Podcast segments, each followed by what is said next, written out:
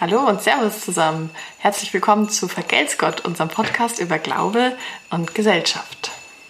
Frohe Weihnachten! ja, er freut mich, dass ihr wieder dabei seid und wenn ihr ein bisschen was zu den Hintergründen von Weihnachten wissen wollt, dann bleibt dran. So, Anna, wie ist es bei dir? Bist du ein Weihnachtsmuffel? Nein. Nein, ich finde Weihnachten schon sehr schön. Fand ich als Kind schon immer so toll mit den Adventskalendern und Nikolaus und dann warten und am 23. singen, morgen Kinder wird es was geben und nein, ich finde Weihnachten schon toll und als Pfarrer hat man es, glaube ich, auch echt schwer, wenn man ein Weihnachtsmuffel ist. Wobei ich sagen muss, ich glaube, gerade als Pfarrer könnte man zu Recht Weihnachtsmuffel werden, weil man so wahnsinnig viele Gottesdienste hat. Oh ja. Wenn man jetzt dieses Jahr ist jetzt nicht nur Heiligabend, sondern 25., 26. klar und 27. ist auch wieder ein Sonntag. Oh, stimmt. Und dann geht es ja weiter. Dann brauchst du ja noch Silvester und Neujahr und dazwischen, dann, wenn du Pech hast, auch nochmal einen Sonntag. Ich habe aber ja nicht so viele Gottesdienste als Jugendpfarrerin, deswegen kann ich auch ein Weihnachtsfan sein. Bei dir weiß ich ja, dass du kein Weihnachtsmuffel bist, oh, sondern.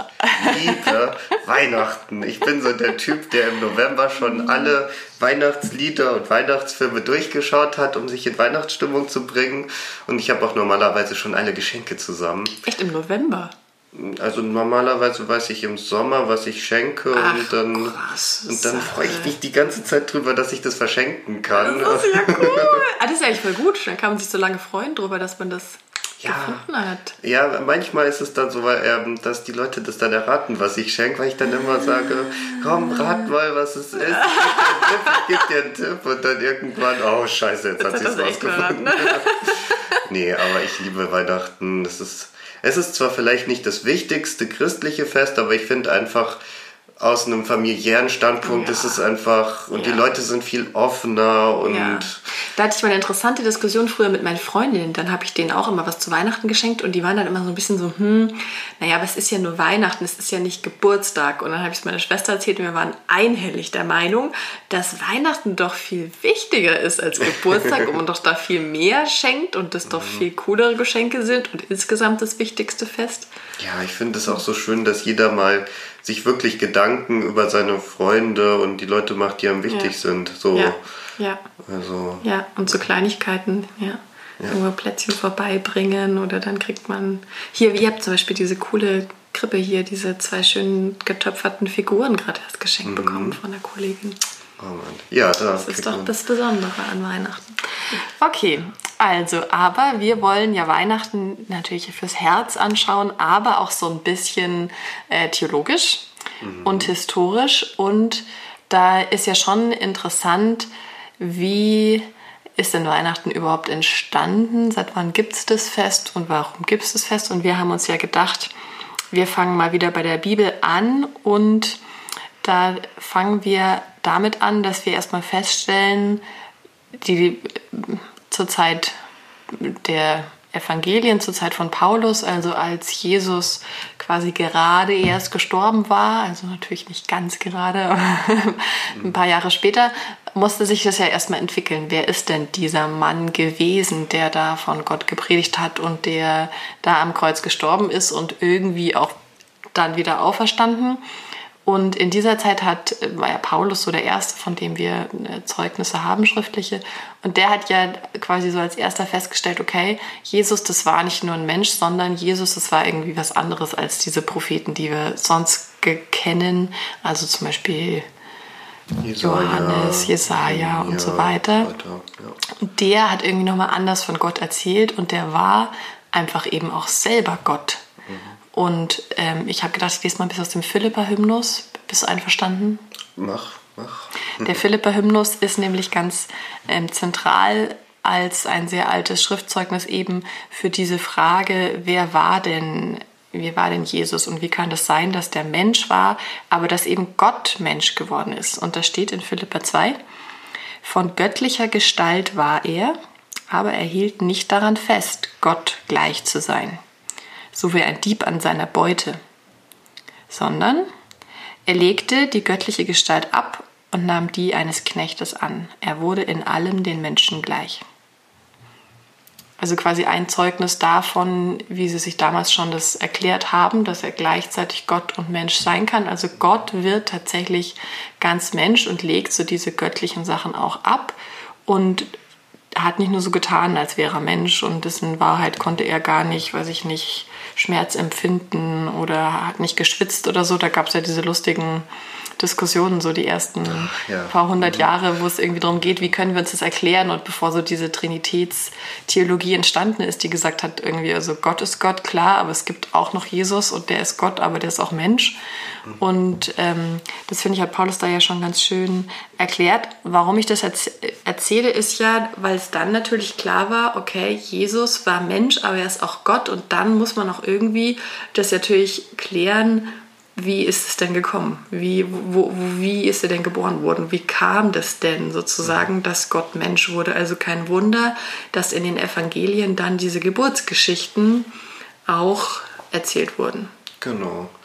Und die habe ich mir nochmal angeschaut und durchgelesen. Und ich muss sagen, nachdem ich mich damit beschäftigt habe, bin ich noch ein größerer Fan von diesen Geschichten. Ich finde es jetzt noch viel schöner, muss ich echt sagen. Cool weil ähm, man darf ja nicht vergessen, dass die Evangelien, äh, die Evangelisten so, dass die ja noch sehr jüdisch geprägt waren. Es waren, waren ja, ja eigentlich Juden. noch Kann man ja quasi Juden, genau. Da noch nicht so richtig unterscheiden zwischen Juden und genau. Christen. Die hätten ja, sich ja vielleicht selber, hätten die sich schon als Christen bezeichnet? Ich glaube, in der Zeit war die schon. Spaltung schon vollzogen, aber es ist ja dieses, äh, das Besondere an dieser Erzählgattung Evangelien, dass sie quasi in der jüdischen Tradition noch stehen, aber was Neues, Neues, Neues aufschreiben. Ja. Das mhm. ist ja einzigartig. Und die haben sich das mit diesem Gott-Mensch-Verhältnis damit erklärt, dass Jesus halt der Messias ist, also der genau. von Gott Gesalbte. Und ähm, das spiegelt sich eben in diesen ähm, Geschichten wieder, in den beiden Weihnachtsgeschichten. Die stehen in Lukas und in Matthäus. Und da fängt es ja schon mal an mit diesem Geburtsort Bethlehem. Das ist ja, äh, das kennt ja jeder, dass, ähm, äh, dass die, ähm, der Josef und die Maria nach Bethlehem gezogen sind wegen dieser Volkszählung und dort in einem Stall dann Jesus geboren haben. Und dieses ähm, dieser Ort geht quasi auf eine Prophezeiung in einem anderen Prophetenbuch zurück. Also das steht in Micha. Da steht, ähm, und du, Bethlehem Ephrata, die du klein bist unter den Städten in Juda, aus dir soll mir der kommen, der in Israel her sei, dessen Ausgang von Anfang und von Ewigkeit her gewesen ist. Also das steht dann noch weiter, dass er eben den Frieden bringt und dass mhm. er eben der Messias ist. Und der Grund dafür liegt eigentlich da, dass äh, König David ja in Bethlehem geboren ist. Ah, also, das heißt doch auch Bethlehem, du Stadt Davids oder so bei Lukas. Genau, und das ist übrigens eine ganz spannende Stelle, mhm. weil da, da steht nämlich extra betont, also sie sind in die Stadt Davids gezogen, mhm. die da heißt Bethlehem, mhm. weil die Stadt Davids eigentlich Jerusalem war. Also in der jüdischen Tradition. Also, weil er ja in Bethlehem gekrönt wurde und dort ähm, in Jerusalem gekrönt wurde. Ge äh, in Jerusalem ja, gekrönt ja, wurde und ja. dort geherrscht hat und deswegen musste nochmal extra betont werden, dass eigentlich die Stadt Davids ja Bethlehem ist. Genau. genau. Ach, deswegen haben sie es nochmal genau so war es. Mhm. Und ähm, dort wurde er geboren und da der Messias äh, ein Nachkomme ähm, von David ist, in seiner Nachfolge steht, muss er natürlich auch irgendwie dort geboren sein, wo David. Zumindest soll er möglichst ist. viel, äh, soll er möglichst, möglichst viel mit David zu tun haben sein, und dann genau. gibt es auch Sinn, dass der da geboren ist. Genau, so ist es nämlich mit Bethlehem.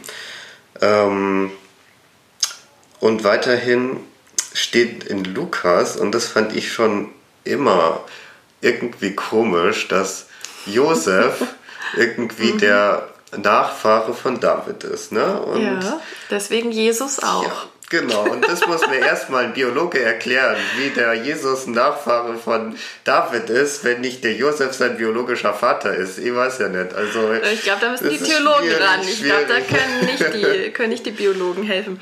Ja, soll ich es dir erklären? Nein, du weißt es ja selber.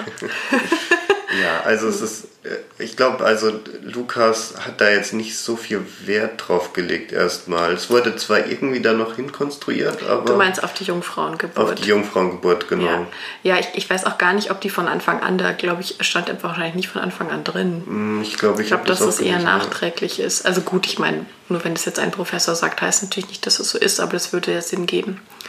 Wenn er das über Josef, diese Blutlinie zu David verfolgt, dann kann es ja nicht Jungfrauengeburt überhaupt Thema gewesen sein. Und ja. die steht da ja auch sonst nicht so häufig drin bei Lukas. Also ging es da nicht unbedingt darum, dass das eine unbefleckte Empfängnis gewesen sein muss, sondern es war halt einfach Jesus, ein Sohn von zwei ja. Menschen. Genau, vielleicht kann man sich das dann noch mal ein bisschen anders erklären, nämlich ähm, dass äh, Maria quasi in dieser Tradition von anderen äh, Frauen im Alten Testament stand, die unfruchtbar waren und die von Gott den Segen bekommen haben, dass sie ein Kind bekommen können. So könnte man das auch erklären. Weißt du, so dass. War, mhm. dass warum das was Besonderes ist und warum da der Engel kommen muss zu dieser Ankündigung und so. Genau, und mhm. das ist also. Klar, das gibt es ja häufig irgendwie, dass da diese Engel bei Sarah kommen genau. auch diese drei Männer vorbei und. Also bei Abraham und Sarah, genau, und das ist immer dieser Segen und dann kann sie ein Kind bekommen, dann bekommt sie das Kind aber immer noch von, ähm, von ihrem Mann. Genau. Ja, ja. Aber auf diese ganze Jungfrauengeburt wollen wir nicht weiter eingehen. Das ist, glaube ich, ein Thema für sich irgendwie. Ähm, ja, oder auch einfach nicht so wichtig vielleicht. Also für unsere Geschichte auf jeden Fall nicht. Ja. Und dann gibt es eben noch diese Könige, die kommen, beziehungsweise die Hirten in Lukas. Genau, in Lukas gibt es ja keine Könige. Genau, in Lukas gibt es die Hirten und in Matthäus gibt es nur die Könige. Und das habe ich nie gewusst, ehrlich gesagt. Also ich habe mich, ich habe das. Ach, das immer weiß doch verknüpft. keiner, weil die beim Krippenspiel sind doch auch alle immer zusammen. Ja, genau. Gut, danke, dass du mir zustimmst da, weil ich habe nämlich auch in meiner Krippe habe ich ja, drei Hirten klar. und drei Könige. Es weiß auch keiner, dass Ochs das und Esel da nicht drin stehen, sondern dass die halt auch irgendwie erst im Nachhinein dazu von der Kunstgeschichte mm, irgendwie mm. dazu gewachsen sind und so. Also ja. Wenn man mal Lukas, diese klassische Weihnachtsgeschichte hört man zwar immer in Weihnachten, äh, in der Christmitte an Weihnachten, aber wenn man da mal doch mal genauer hinhört, dann checkt man da genau. vielen zum Beispiel die Könige. Also mich hat es sehr überrascht, aber ich finde es eigentlich auch genial konstruiert, gerade in Lukas wieder, weil es geht ja letztendlich darum, ähm, dass die Herrscher der Welt mhm. sich vor Jesus, vor dem Messias quasi mhm verbeugen. Und das wird ja in Matthäus mit diesen Königen, mhm. wird eh klar. Also das äh, ist jetzt nicht so schwer zu verstehen. Und in Lukas sind es eben die Hirten. Und da denkt man sich erstmal so, hä? Also Hirten, ich meine, das ist ja schön und gut, dass die äh, da ein bisschen sich verbeugen. Aber ich meine, wie können die bitte schön Könige darstellen oder Herrscher? Ja. Aber in dieser alttestamentlichen Tradition wurden Könige als Hirten immer bezeichnet. Und das sieht man beispielsweise auch am Psalm 23. Da steht ja auch, der Klar. Herr ist mein Hirte. Ja. Gut, es gibt ja ganz viel Wichtiges äh, in der Bibel zum Thema Hirte. Irgendwie, ich bin der gute Hirte, sagt ja auch Jesus.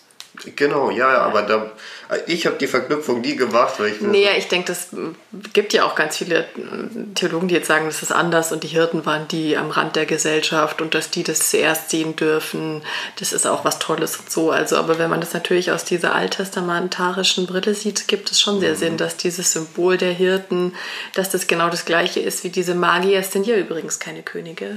Ja, das sind ja eigentlich Weise, ne? Und genau. die, aber wir wurden dann eben auch, warum? Genau aus diesem gleichen Grund Grund, dass eben klar wird, wurden die als Könige dargestellt, dass klar wird, da kommen alle Wichtigen und begrüßen den. Und insofern mhm. darf man, glaube ich, diesen Traditionen schon vertrauen. Wenn da Könige steht, dann heißt es eben auch, da kommen irgendwie wichtige Leute aus fairen Ländern und bei den Hirten kommen vielleicht auch wichtige Leute.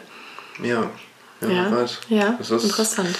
Es ist auf jeden Fall, es sind zwei wirklich schöne Texte, wo man sich viele Gedanken gemacht hat. Genau, und, genau so ist es. Und was mir immer mehr auffällt, jetzt gerade im Studium und dadurch, dass ich mich viel mit so alttestamentlichen Texten beschäftige, dass ein Text immer schöner wird, je mehr Gedanken man sich damit äh, dazu gemacht hat. Also ja. ich weiß, wir, wir ja. kommen in unserer Gesellschaft, denken wir oft, dass so ein Text er historisch sein sollte und wenn er nicht historisch korrekt ist, dann ist irgendwie komisch. Dann hat, dann hat es ja alles gar nicht gestimmt, aber darum geht es genau, eigentlich aber nicht. darum geht es nicht. Ich finde, den Text kann man so gut genießen, wenn man das versteht, wie, wie wichtig den Autoren ja. diese Person Jesus war. Genau, und weil wie die mit jedem Wort, was sie da reinschreiben, das noch mehr aufladen und immer noch mehr zeigen, dass da, was das für eine Wichtigkeit hat und dass es eben dieser eine Messias ist und was es da alles für Beweise sozusagen für gibt und dass das eben alles darauf zutrifft. Das ist ja auch mit Ochs und Edel so, oder? Das finde ich ja auch irgendwie ganz lustig. Genau, stehen die in den Geschichten drin irgendwie schon? Nein, oder? stehen so nicht in den Geschichten drin, sondern in Jesaja. Ja, genau. In Jesaja wird dann benannt, dass der Ochse seinen äh, Herrn kennt und der Esel seine Krippe. Also. Und das haben einfach kluge Leute, damals kannten ja die Leute auch noch die Bibel besser. Also mhm. irgendwie auch in der Kunstgeschichte bis ins Mittelalter kannten die natürlich Jesaja besser als wir im Zweifelsfall. Also auch als wir Theologen, wenn ja. wir. ähm, und ähm, haben, sich, haben das dann eben auch als Beweis sozusagen, ist das dann irgendwann dazu gewachsen, so dass eben, dass, dass da dieser Herr eben jetzt erkannt wird. Und Ochs und Esel mhm. sind sozusagen schlauer als wir. Ja. Und, schon ziemlich cool. Und wenn man sich diese Gesamtdarstellung anschaut, dann hat man quasi alles von, von den Weisen, von den Königen, Machthabern bis zu den Tieren. Alle checken das. Das, das checken. ist hier, dieses Kind ist der Messias. Ja. Genau. Ja. Ziemlich cool. Ja, so ist das in der Bibel. Das also. ist in der Bibel. Und aber ja voll interessant, weil ähm, diese Bibelgeschichten, die blieben ja nicht spurenlos, sondern äh, weil es diese Geschichten gab und diese Geburtsgeschichten, gab es dann auch ein großes Interesse in der, in der Kirchengeschichte, wie sozusagen, wie war das mit der Geburt? Und das hat dazu geführt, dass es ja dieses wichtige Fest wurde. Also am Anfang war das größte Fest, oder ist es ja vielleicht auch einfach immer noch im Christentum natürlich Ostern. Mhm. Ähm, das war ja auch als erstes, ich meine, Auferstehung war ja sozusagen der Kernpunkt, habe ich oben schon erklärt, dessen überhaupt über Jesus nachzudenken. Aber so spätestens im zweiten Jahrhundert gab es schon immer größeres Interesse, dass nicht nur die Geburt Jesu irgendwie geklärt wird, sondern auch das Datum, wann es war. Mhm. Aber es wusste natürlich keiner. Und ähm, es gab aber ganz viel so Zahlen, Mystik quasi gibt es ja auch in der Bibel viel. Und dann wurde eben überlegt, dieser 25. März ist, ähm, haben sie sich gedacht, das hat ja dann auch immer was mit äh, so Sonnenwende und so zu tun mhm. und so kosmischen Ereignissen quasi so im, im Jahreskalender. Und ähm, da wurde eben immer angenommen, dass das dass damals Gott die Welt erschaffen hat. Also am 25. März hat er angefangen. Aha, und okay. genau, und Jesus ist übrigens zufällig auch am 25. März gestorben. Ist, glaube ich, nicht ganz so unrealistisch wegen Passa. Das ist, glaube ich, schon irgendwann in diesen also wenn man sich die Datierungen anschaut, aber natürlich weiß es keiner. Aber das war eben so eine Möglichkeit. Und dann war das früher so, dass eben, ich sage ja Zahlenmystik, die Patriarchen, also Abraham, Isaac und so weiter, die sind wohl immer am gleichen Tag, also gleiches Datum, ge geboren worden und gestorben. Genau, natürlich nicht. Ja, bestimmt. ist bestimmt so natürlich gewesen. ist es so gewesen, das haben sie sich halt so vorgestellt. Das heißt, Jesus hätte dann am 25.03., wo auch Schöpfungsbeginn und Kreuzestod ist, wäre der nicht geboren worden, aber empfangen. Also die im Zweifelsfall ah, unbefleckte oh, oder nicht flexibel. befleckte Empfängnis war sozusagen am 25. März, mhm. passend zur Kreuzigung. Und das würde dann aber bedeuten, neun Monate später, am 25.12., hätte er ja dann wunderbar geboren werden können. Und dann war außerdem am 25.12. ein Fest, ein paganes, also so quasi nicht christliches Fest, was zum Beispiel die Römer eben gefeiert haben.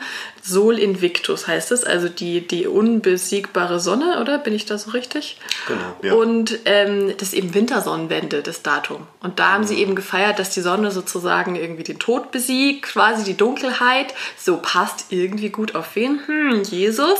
Wenn es um Sonne geht und irgendwie um Licht, das irgendwie äh, nicht besiegt werden kann. Und war natürlich für die Pfarrer oder Prediger damals ein super Anlass zu sagen, irgendwie, hm, die Römer predigen nur über die Sonne, wir wollen jetzt nicht die Sonne als Gott verehren, aber wir haben irgendwie auch jemand, der für uns Licht ist und gesagt hat, ich bin das Licht der Welt. Und dann haben sie eben über dieses Licht gepredigt. Es gibt auch dieses Lied Sonne der Gerechtigkeit und so. Also da kann man ja schon viel Göttliches auch so von christlicher Seite reinlegen. Und dann hat sich eben dieser 25.12. doppelt empfohlen. Einmal, weil da dieses Fest war, was man auch wunderbar jetzt anders belegen konnte. Also es haben eh alle gefeiert, es war total beliebt mit Geschenken. Und wenn die Christen hätten da eh mitgemacht, dann haben sie sich gedacht, ach komm, dann lass uns doch gleich hier mal einen anderen Inhalt bringen, dass es auch nicht nur so pagan ist und irgendwie unchristlich heidnisch, sondern wir feiern da jetzt Weihnachten, weil vermutlich wurde Jesus da eh geboren. Was mir dazu gerade einfällt mit diesem Solkult, also diesem Sonnenkult, mhm. dass ähm, der Kaiser Konstantin in der Zeit das ja dann quasi eingesetzt wurde als Fest, dass ja. der zum Christentum über diesen Sol-Glauben gekommen stimmt. ist. Stimmt, das hatte ich also, vergessen, aber das stimmt. Das heißt, das ja, wird das sicher kein Zufall gewesen sondern sein. Sondern Weihnachten da schon überzeugend. Ja, genau. Das hat quasi das, das Christentum gerettet, weil Konstantin war ja schon wichtig. Genau, also so um die Zeit 336 habe ich gefunden, wurde das eben schon ja, gefeiert. Und okay, das ist das ja total passend ist, zu Konstantin. Das ist Konstantin, ja. genau. Ja. So ist ja, das mit der Datierung, warum das am 25. oder bei uns halt jetzt am Vorabend. Aber in den USA feiern sie das doch irgendwie erst am 25. morgens. Die feiern das am 25. Und bei oder uns glaube ich auch nicht so lange, weil ja. Luther hat zum Beispiel auch noch am 25. Ja, gefeiert. Das passt, also, glaube ich, schon ganz gut dazu. Ja. ja. So ist ja, das. Jetzt sag mal, wie war es bei euch denn mit dem Feiern? Was, was habt ihr denn so gemacht da? An Weihnachten? Ja. Also, naja, bei uns war schon der Advent so cool, weil es gab immer einen Adventskranz und dann, also ich weiß, vielleicht saßen die da nicht so oft, wie ich es mir denke, aber mein Gefühl ist, dass wir da ganz oft zusammensaßen. Mhm. Meine Mama müsste ich mal fragen, wie oft das war, weil ich hatte das Gefühl ganz oft und haben dann eben gesungen am Adventskranz und dann war eben ja schon Nikolaus und der ist dann vorbeigekommen und dann an Heilig, also man durfte irgendwie so einen Wunschzettel für die Engel an den, ähm, an den Fensterladen hängen, dass sie das außen mhm. abholen können. Und an Weihnachten waren wir denke ich, schon immer irgendwie im Gottesdienst. Und auf jeden Fall war dann der Christbaum geschmückt und später haben wir den auch selber mitgeschmückt. Ich habe mich mit meinem Mann unterhalten, der hat durfte, also das war dann immer quasi, das Christkind hat auch den Christbaum gebracht. Also Ach, der wurde echt? nicht zusammen geschmückt, Boah, sondern die haben das alles versteckt und seine Mama ist dann Boah. mit ihm in den Gottesdienst gelaufen und es war ein bisschen weiter weg. Also und dann hat es ewig gedauert und dann hatte das Christkind eben den ganzen Christbaum auch hingestellt und ähm, genau. Und ähm, sowas bei uns nicht, sondern es gab, gab so eine Glocke. Man musste halt immer irgendwie ewig warten und dann gab es immer ganz viele Geschenke. Jetzt bin ich sicher, ob jemals schon, also wir haben wirklich immer richtig viel tolle Sachen bekommen an Weihnachten. Und dann hat sich eigentlich der coolste Brauch entwickelt, dass meine Schwester und ich am nächsten Morgen dann immer schon so früh aufgewacht sind, weil wir natürlich auch mit den Geschenken spielen wollten. Und irgendwie, weil es ja auch so cool war, da gab es ja auch immer so tolle Sachen zum Anziehen, Skiunterwäsche und was weiß ich. Und das war eigentlich immer das Coolste, dass man am nächsten Morgen dann gleich hochgehen konnte im neuen Nachthemd und die neuen Skiunterhose, lange Unterhose und Socken anziehen. Und dann haben wir einen eigenen Brauch. Wir haben dann immer in der Früh ferngeguckt, bis meine Eltern aufgewacht sind und das Frühstück hatten, weil da kommen ja die coolsten Filme. Also wir haben die Weihnachtszimmer noch nicht im November angeschaut, sondern dann am 25. und 26. die ganzen Märchen okay. und so. Ja. Ach, das ist ja schön. Ja, das wäre cool. Ja, bei uns war das, naja, ein bisschen ähnlich. Also wir waren auch im Gottesdienst, außer mein Vater, der hat zu Hause anscheinend ähm, das Christkind ausgerupft, sage ich jetzt mal. Also es war so, wir waren im Gottesdienst und dann sind wir nach Hause gekommen und ich musste im Flur warten, weil ja das Christkind gerade zufällig im Wohnzimmer war und die Geschenke unter den Baum gelegt hat. Und da hat es wohl ein, zwei Haare verloren. Ne? Also ähm, ich habe das ja nie reflektiert zum Glück, aber auf jeden Fall war der gesamte Baum voll mit so, mit so Locken und ja, im Nachhinein denke ich mir, das arme Christkind, das arme, das, also entweder sind dem ganz schnell das die Haare. Halt magische Haare, die wachsen nach. Ja, wahrscheinlich. Ja, das lässt es gerne da zum. Das stimmt. Ja. Nee, aber das war immer total süß und ich habe mir auch immer tonnenweise Geschenke gewünscht und ich habe auch immer ganz viel davon bekommen und ich weiß noch einmal war dann so ein Brief da, also unterm Weihnachtsbaum, dass ich ähm, hochgehen soll. Also ganz oben hatten wir auch noch so ein Zimmer, weil da auch noch eine Überraschung ist. Mhm. Und ich dachte den ganzen Abend, dass das Christkind auf mich da wartet. Oh Gott. Und ich habe voll Angst gehabt und deswegen habe Oh, ich gedacht. Mhm. Und da habe ich eigentlich gedacht, dass die anderen das vergessen, weil ich habe das dann einfach Ja, ja, weggelegt so, und so, ja, ja, das passt dann schon irgendwann. Und meine Eltern gesagt, hast du nicht noch irgendwie, sollst du nicht noch nach oben gehen? Hm, ja, irgendwie, nein, vielleicht. Und dann war oben eine Rennbahn zum Glück. Aber Aber abgefahren, dass man eigentlich auch Angst ist nicht logisch, wenn man sagt, das ist auch irgendwas Göttliches. ja, ich weiß Wenn ich man dem nicht unbedingt sowas- begegnen. Ja, eben irgendwas Unbekanntes, so fremd. Also auch was Schönes natürlich. Ja, ja, ja, aber ja, aber es ist schon auch so ein bisschen. Das war komisch, ja. Ja. Sehr spannend. Aber ähm, Frage, habt ihr dann an, die, an das Christkind geglaubt oder an den Weihnachtsmann, Ich habe Nikolaus? hab mit meiner? Schwester konferiert. Sie behauptet, es war das Christkind. Ich behaupte, Okay. das war nicht immer das Christkind. Also man sieht, man ist sehr flexibel als Kind. Ich glaube, wir sind so umgeschwenkt. Ich glaube, am Anfang war das der Weihnachtsmann, aber irgendwie, glaube ich, dann wurde es irgendwann das Christkind. Also ich, das- ich, ich kann es nicht sagen. Okay, ja, es ist ja auch äh, richtig, dass du ans Christkind geglaubt hast, weil, jetzt kommen wir mal kurz zu diesen Bräuchen. Wir kommen mal dazu, warum denn diese Bräuche, wo die, wie die entstanden sind, weil das ist eigentlich schon ganz lustig. Ja, weil es gab ja zuerst den Nikolaus. Also das war auch eine historische Gestalt. Das war ein Bischof in Myrna? Myrna genau. Und ähm, Genau, den gab es ja wirklich. den gab es wirklich. Der ist ja auch heilig gesprochen, klar, ist ja Mhm. logisch. Äh, und der war halt dafür bekannt, dass er sehr viel, Wunder sehr großzügig war halt auch. Ja. Und dann sind da mit der Zeit eben diese Legenden entstanden, dass er beispielsweise einer Familie den Töchtern äh, Goldklumpen ins Fenster geworfen hat, weil äh, sie sich sonst hätten prostituieren müssen, weil sie kein Geld hatten. Solche Mythen sind dann entstanden und dadurch ist er eben zu so einer großherzigen Person geworden, die den Leuten Sachen schenkt. Und das hat sich dann im Mittelalter weiterentwickelt ähm, zu so einem Bischofsspiel. Also das war am Tag der, am Fest der unschuldigen Kinder. Da wurde immer ein Kind ausgewählt, das äh, Bischof wurde oder Abt.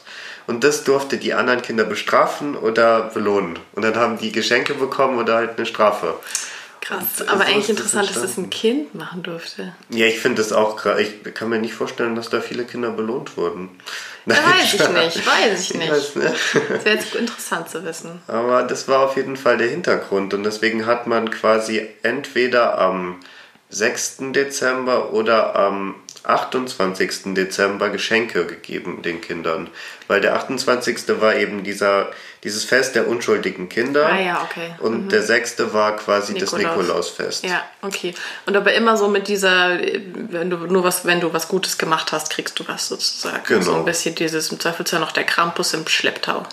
Genau, ich glaube, das ist dann eine germanische. Ja, ich glaube auch, das ist nochmal eine Einfluss, oder? andere, ich weiß nicht mehr, aber das ist auf jeden Fall, Aber die, vor dem hatte ich immer Angst. oh ja, das, ist, das soll man ja auch, aber es ist richtig gruselig, ja. Genau. Und äh, der Luther fand das alles irgendwie nicht so cool. War der, ja auch ziemlich katholisch mit einem Bischof und einem Heiligen. Ja, eben gerade das Konnte er Heilige nicht ist ja so alles toll nicht so. finden. Nee, und das war auch nicht so christlich, sondern irgendwie alles nicht so auf die Geburt Christus hin geeicht. Und deswegen hat er gesagt, nee, am 25. Dezember kommt das Christuskind und Genau. beschenkt. Und da war es aber wirklich noch das Baby.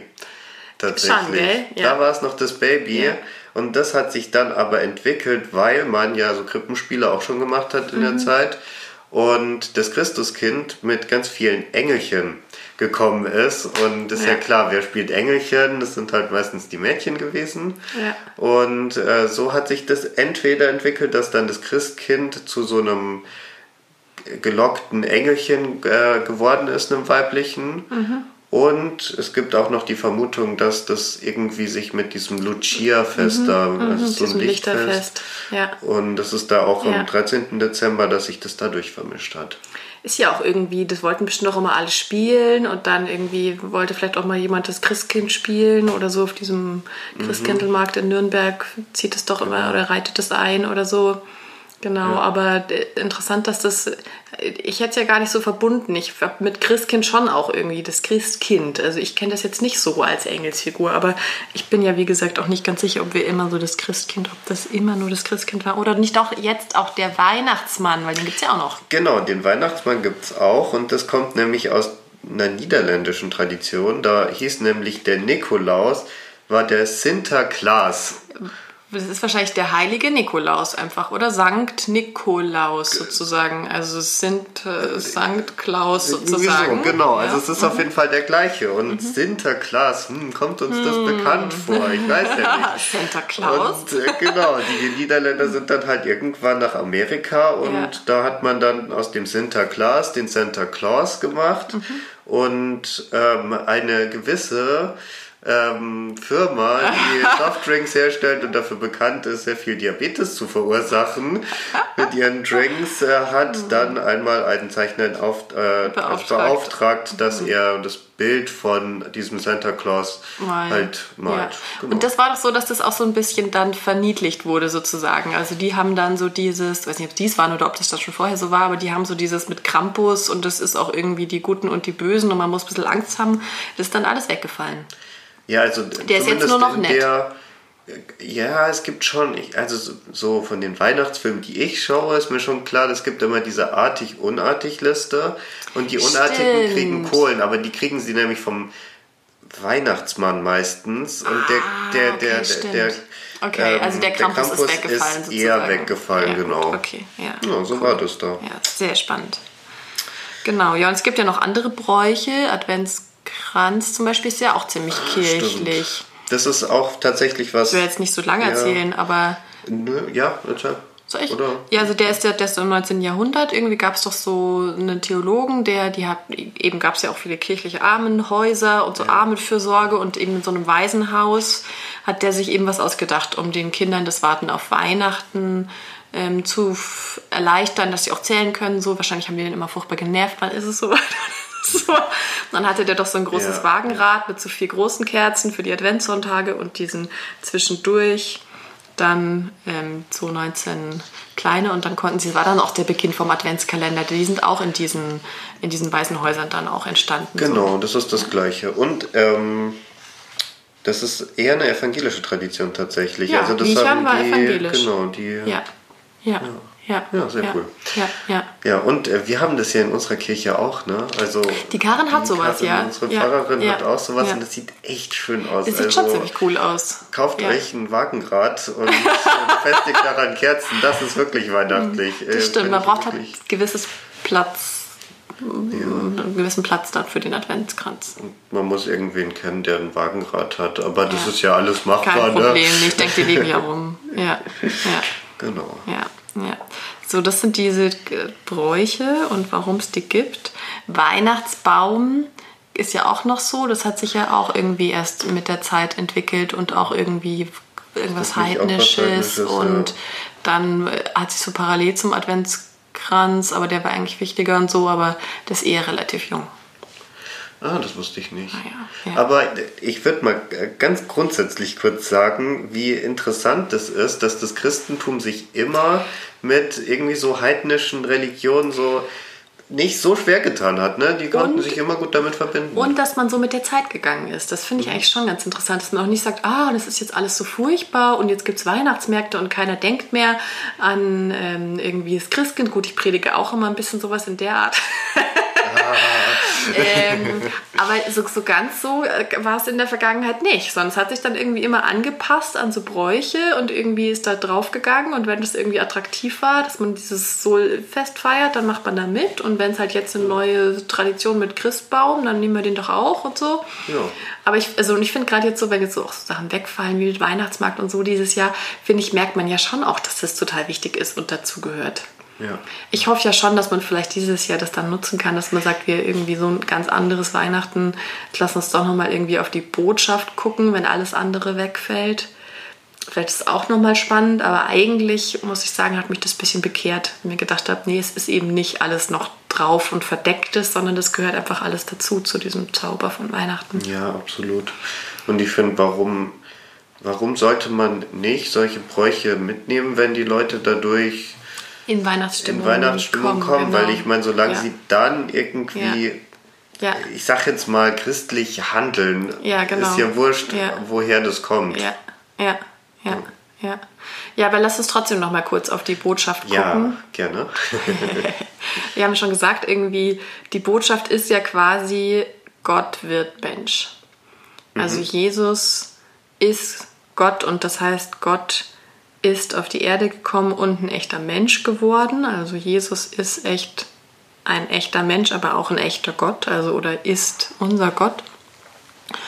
Und das heißt ja, in, dass quasi ein, eine Verbindung so zwischen Himmel und Erde entsteht. Also Himmel ist ja die Frage, ob man das wie man es verorten will, aber eigentlich ist es doch in allen anderen Religionen so, dass es völlig unvorstellbar ist, dass was Göttliches, dass, das, dass es sich das so erniedrigt, wie es bei, ja. bei Paulus ja auch hieß. Ja. Also, weil eigentlich ist Gott ja irgendwie unvorstellbar, groß, mächtig, irgendwie, man will sich ja vielleicht auch gar nicht als Person vorstellen, vielleicht irgendwie ein unendliches Licht oder unendliche Liebe oder so. Und jetzt plötzlich wird es aber so personal. Also es ist nicht nur, ich kann mich mit dem unterhalten, sondern ich kann mich jetzt von Mensch zu Mensch mhm. mit ihm unterhalten. Und ich glaube, das gibt es eigentlich nur im Christentum. Klar, es gab früher irgendwelche antiken Götter, die haben auch so menschliche Züge, aber die sind ja dann. Die sind ja nicht so nahbar. Genau. Und auch über so eine lange Zeit auch so nahbar und so verletzlich. Ich meine, die sind nicht gestorben. Nee, also, genau. Wenn, dann sind ja. sie durch andere Götter vielleicht getötet worden. Ja, aber, ja, aber nee, die können nicht, also ja, irgendwie vernichtet vielleicht, aber eigentlich können aber sie ja nicht sterben. So genau. richtig können sie nicht sterben, ja. ja. ja. Und auch, dass, dass dieser Gott so ganz hilflos als Baby geboren wird und nicht irgendwie sagt, komm, ich fahre jetzt in einen ja. 30-jährigen muskulösen äh, Soldaten, Eben. der sich dann auch wehren kann, sondern das, halt genau. ist halt ein Baby, das äh, hätte jetzt auch da sterben können. Ja. Quasi. Und das hätte ja, gibt es ja auch genug Geschichten von irgendwelchen, ähm, die, die eben nicht so geboren werden, sondern irgendwie dann sozusagen der sich jemand irgendwie da göttlich entwickelt, aber eben ist nicht, nicht, nicht so eine. Und wenn du mal bei der Geburt dabei warst, muss ich sagen, ist es schon echt sehr also es ist da ist jetzt ist schon natürlich sehr irgendwie verrückt und irgendwie erhebend, aber es ist jetzt nichts, wo man sagt, das ist jetzt irgendwie so glanzvoll schick sozusagen, sondern natürlich ist das ist das ist das schon verrückt, sich vorzustellen, dass man eben, dass man und es war ja früher noch viel mehr so.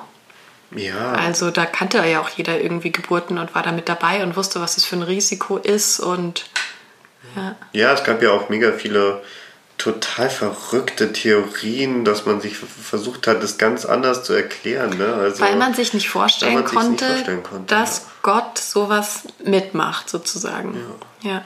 Und ähm, um das vielleicht noch abzurunden, diese Geschichte, die ähm, bildet ja quasi den, also die bildet ja den Anfang von den Evangelien und das Ende ist ja dann die Kreuzigung von Jesus und das sind ja die zwei Elemente und ähm, Augenblicke, in denen Jesus so ganz schwach und verletzlich war, in denen er komplett der Welt ausgeliefert war, sage ich jetzt mal. Dass Gott sich eben so ausliefert, nur wegen uns und irgendwie uns eben sich selbst zeigen will, aber das eben nicht göttlich zeigt, sondern menschlich und eben sogar stirbt, ist, ist schon einfach völlig unvorstellbar und einmalig. Ja. ja. Passt aber ja auch zu dem Rest zwischendurch. Also war er ja auch nicht irgendwie da, der, wie du es gesagt hast, nicht der muskulöse Soldat, der da irgendwie sagt, so und hier, ich zeige euch jetzt mal so, ich bin hier der Messias. Wer stellt sich denn den Messias so vor? Ja, also sicher nicht in der Zeit äh, irgendein Jude. Das war ja, ja, ja. war ja eine göttliche Gestalt, klar. Ja, ja, ja und, und jetzt so eine Uminterpretation ist schon Schon echt verrückt. Und ich wollte nochmal, weil ich es so schön finde, ich stehe an deiner Krippen hier, das Weihnachtslied. Oh. Kein Wunder, dass es schön ist, weil die Melodie ist nämlich von Bach und der Text von Paul Gerhardt ist doch dieser berühmte von Geh aus mein Herz und suche Freud, dieser berühmte Theologe und Poet. Mhm. Genau, und da, da weiß ich mich noch, dass ein Professor ähm, uns daran eben so erzählt hat, wie so diese Beziehung zwischen uns und Christus und eigentlich auch so eine ganz viel Christologie da drin steckt in diesem Liedtext, weil da heißt es doch, also ich, ich, ich stehe in deiner Krippen hier in der zweiten Strophe heißt, ich komme, bring und schenke dir, was du mir hast gegeben. Und das zeigt es ja auch nochmal ganz interessant irgendwie. Also ich stehe an der Krippe von einem Kind, was ja immer total faszinierend ist, so ein neugeborenes Kind, da kannst du ja gar nicht weggucken. Ja. Das, und aber was das mir geschenkt hat, also, und dann heißt es, da ich noch nicht geboren war, da bist du mir geboren und hast mich als dein eigen gar, ehe ich dich kannt, erkoren. Ehe ich durch deine Hand gemacht, da hast du schon bei dir bedacht, wie du mein wolltest werden. Und das finde ich einfach nochmal eine schöne Zusammenfassung von diesem, ähm, von diesem verrückten Tausch sozusagen irgendwie, dass Gott Mensch wird, ein Knecht heißt es ja bei Paulus, aber dass es eben gleichzeitig natürlich Gott ist und irgendwie mich ja geschaffen hat, dieses Kind, das da liegt und mir alles, was ich ihm schenken könnte, ja von ihm habe, also auch Glaube und Herzsinn und Mut, alles, nimm alles hin heißt es ja.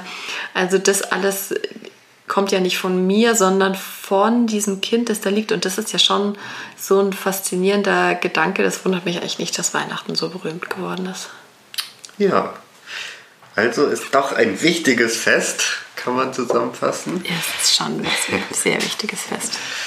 Genau. So. Ja. Und wir hoffen, dass ihr dieses Jahr ein ganz wunderbares Weihnachten habt, obwohl es schwieriger ist als sonst mit ja. weniger Familie, weniger Freunden. Aber ich glaube, dass Weihnachten eigentlich nichts braucht, außer dem Wissen, dass Gott auf diese Welt gekommen ist. Und ich glaube, da kann man sich auch ganz in Stille und ohne viele Bräuche, die sonst natürlich wunderbar sind, aber ich glaube, dem Gedanken könnte man sich auch so annähern, diesem Licht, das da in die Welt gekommen ist, könnte man vielleicht auch ganz in der Stille finden. und mit ein paar Lebkuchen. So, also und dann wünschen wir euch noch ein paar schöne Tage und schreibt uns doch mal auf Instagram, wie ihr eure Weihnachten verbringt. Ähm, wir heißen Vergeltsgott. Punkt. Und würden uns sehr freuen. Berichtet uns mal. Also, ciao. ciao.